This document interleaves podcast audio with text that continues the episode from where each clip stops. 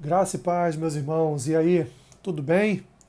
Firmes e fortes na leitura das Escrituras, nessa leitura diária que estamos fazendo. E hoje, dia 11 de abril, vamos continuar a nossa caminhada através das Escrituras com os seguintes textos: Levítico, capítulo 15, Salmo 18, Provérbio 29 e 2 Tessalonicenses capítulo 3. Levítico 15 diz assim: Disse mais o Senhor a Moisés e a Arão: Falai aos filhos de Israel e dizei-lhes: Qualquer homem que tiver fluxo seminal do seu corpo será imundo por causa do fluxo. Esta, pois, será a sua imundícia por causa do seu fluxo. E o seu corpo vaza o fluxo, ou, seu, ou se o seu corpo o estanca, esta é a sua imundícia. Toda a cama em que se deitar o que tiver fluxo será imunda, e tudo sobre que se assentar será imundo. Qualquer que lhe tocar a cama lavará as suas vestes, banhar-se-á em água e será imundo até a, até a tarde. Aquele que se assentar sobre aquilo em que se assentara o que tem o fluxo, lavará as suas vestes, banhar-se-á em água e será imundo até a tarde. Quem tocar o corpo do que tem o fluxo, lavará as suas vestes, banhar-se-á em água e será imundo até a tarde. Se o homem que tem um fluxo cuspir sobre uma pessoa limpa, então esta lavará as suas vestes, banhar-se-á em água e será imunda até a tarde. Também toda cela em que cavalgar o que tem o fluxo será imunda. Qualquer que tocar alguma coisa que esteve debaixo dele será imunda até a tarde. E aquele que a levar lavará as suas vestes, banhar-se-á em água e será imundo até a tarde. Também todo aquele em quem tocar o que tiver o fluxo, sem haver lavado as suas mãos com água, lavará as suas vestes, banhar-se-á em água e será imundo até a tarde. O vaso de barro em que tocar o que tem o fluxo será quebrado, porém todo vaso de madeira será lavado em água. Quando, pois, o que tem o fluxo dele estiver limpo, contar-se-ão sete dias para sua purificação, lavará as suas vestes, banhará o corpo em águas correntes e será limpo. Ao oitavo dia, tomará duas rolas ou dois pombinhos e virá perante o Senhor, à porta da tenda da congregação, e os dará ao sacerdote. Este os oferecerá, um para a oferta pelo pecado e o outro para o holocausto, e assim o sacerdote fará por ele expiação do seu fluxo perante o Senhor. Também o homem, quando se der com ele emissão do sêmen, banhará todo o seu corpo em água e será imundo até a tarde. Toda veste, toda pele em que houver sêmen se lavarão em água e serão imundas até a tarde. Se um homem coabitar com mulher e tiver emissão do sêmen, ambos se banharão em água e serão imundos até a tarde. A mulher, quando tiver o fluxo de sangue, se este for o fluxo costumado do seu corpo, estará sete dias na sua menstruação, e qualquer que a tocar será imundo até a tarde. Tudo sobre o que ela se deitar durante a menstruação será imundo, e tudo sobre o que se assentar será imundo. Quem tocar no leito dela lavará as suas vestes, banhar-se-á em água e será imundo até a tarde. Quem tocar alguma coisa sobre que ela, que se ela, sobre que ela se tiver assentado, lavará as suas vestes, banhar-se-á em água e será imundo até a tarde. Também quem tocar alguma coisa que estiver sobre a cama ou sobre aquilo em que ela se assentou, esse será imundo até a tarde. Se um homem coabitar com ela e a sua menstruação estiver sobre ele, será imundo por sete dias, e toda a cama sobre ele que, se de... que ele se deitar será imunda. Também a mulher, quando manar fluxo do seu sangue por muitos dias fora do tempo da sua menstruação, ou quando tiver fluxo do sangue por mais tempo do que o costumado, todos os dias do fluxo será imunda, como nos dias da sua menstruação. Toda a cama sobre que se deitar durante os dias do seu fluxo ser-lhe-á como a cama da sua menstruação, e toda coisa sobre que se assentar será imunda, conforme a impureza da sua menstruação. Quem tocar esta estas será imundo, portanto lavará as suas vestes, banhar-se-á em água e será imundo até a tarde. Porém, quando lhe cessar o fluxo, então se contarão sete dias, e depois será limpa. Ao oitavo dia, tomará duas rolas ou dois pombinhos e os trará ao sacerdote à porta da tenda da congregação. Então o sacerdote oferecerá um para a oferta pelo pecado e o outro para o holocausto. O sacerdote fará, por ela, expiação do fluxo da sua impureza perante o Senhor. Assim, separareis os filhos de Israel das suas impurezas, para que não morram nelas. ao contaminarem o meu tabernáculo que está no meio deles. Esta é a lei daquele que tem o fluxo e daquele com quem se dá a emissão do sêmen e que fica por ela imundo, e também da mulher passível da sua menstruação e daquele que tem o fluxo, seja homem ou mulher, e do homem que se deita com mulher imunda. Salmo 18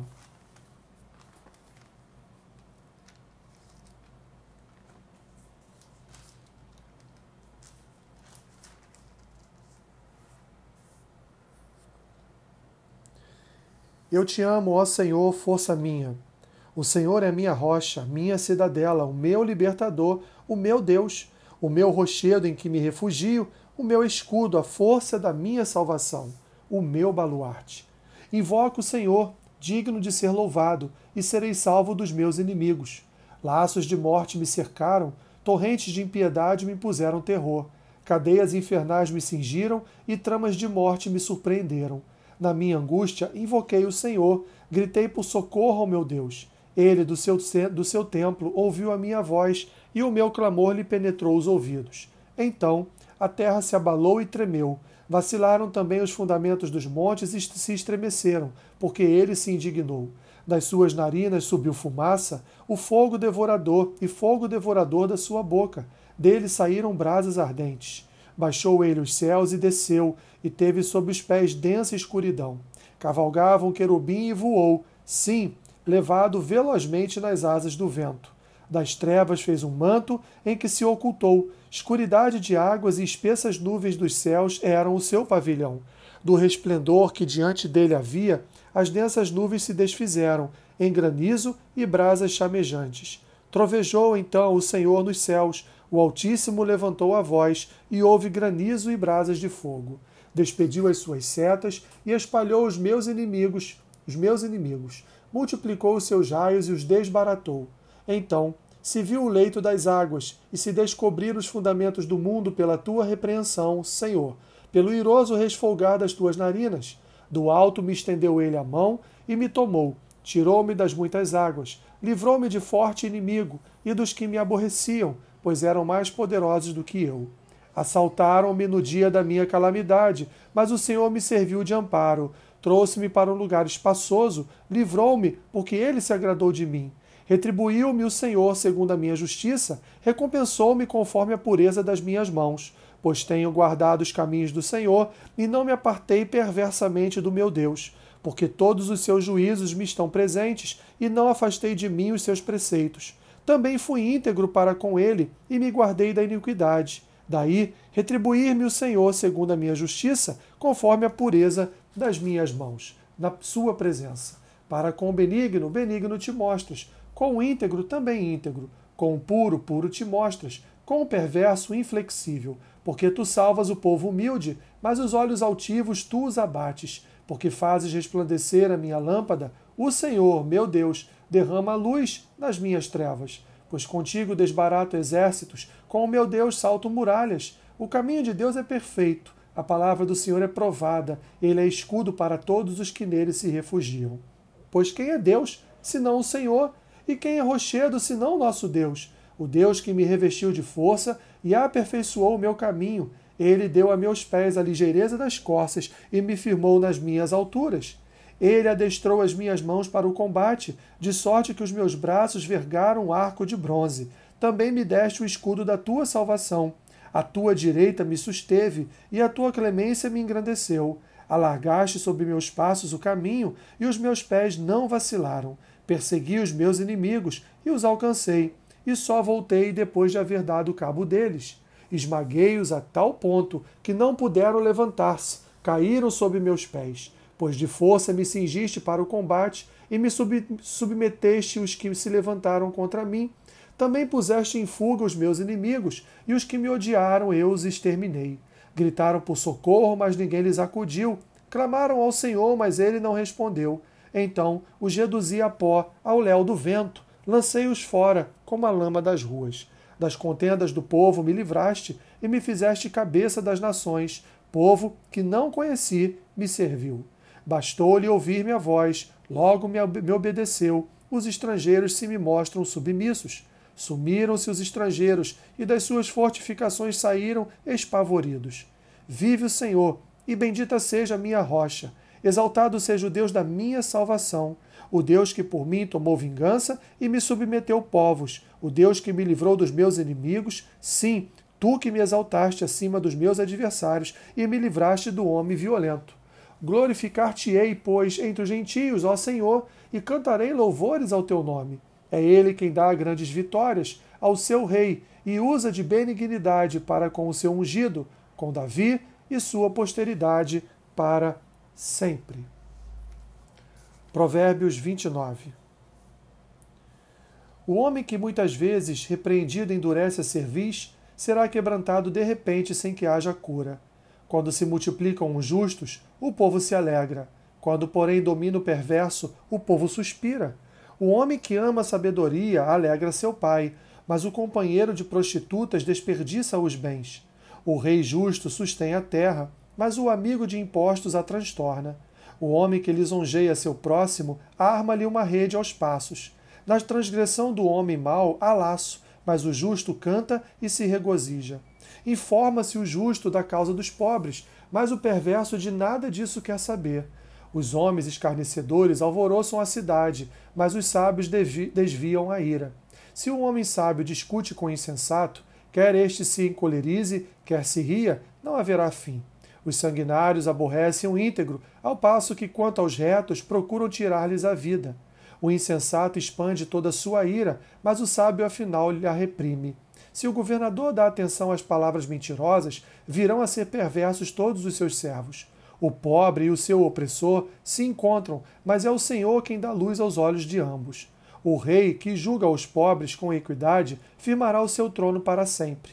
A vara e a disciplina dão sabedoria, mas a criança entregue a si mesma vem a envergonhar a sua mãe. Quando os perversos se multiplicam, multiplicam-se as transgressões, mas os justos verão a ruína deles. Corrige o teu filho e te dará descanso, dará delícias à tua alma. Não havendo profecia, o povo se corrompe, mas o que guarda a lei, esse é feliz. O servo não se emendará com palavras, porque, ainda que entenda, não obedecerá. Tens visto um homem precipitado nas suas palavras? Maior esperança há para o insensato do que para ele.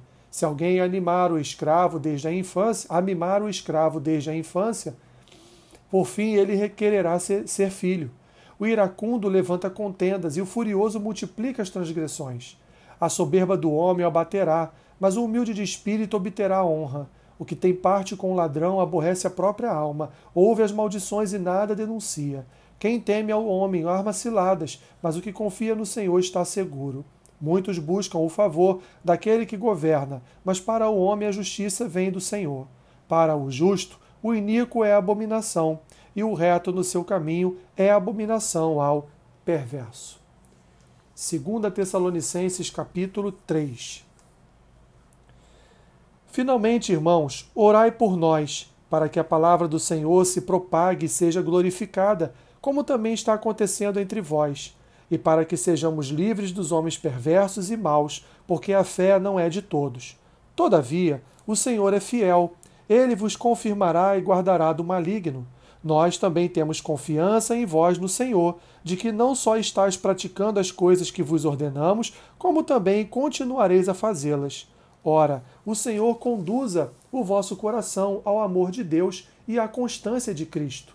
Nós vos ordenamos, irmãos, em nome do Senhor Jesus Cristo, que vos aparteis de todo irmão que ande desordenadamente e não segundo a tradição que de nós recebestes.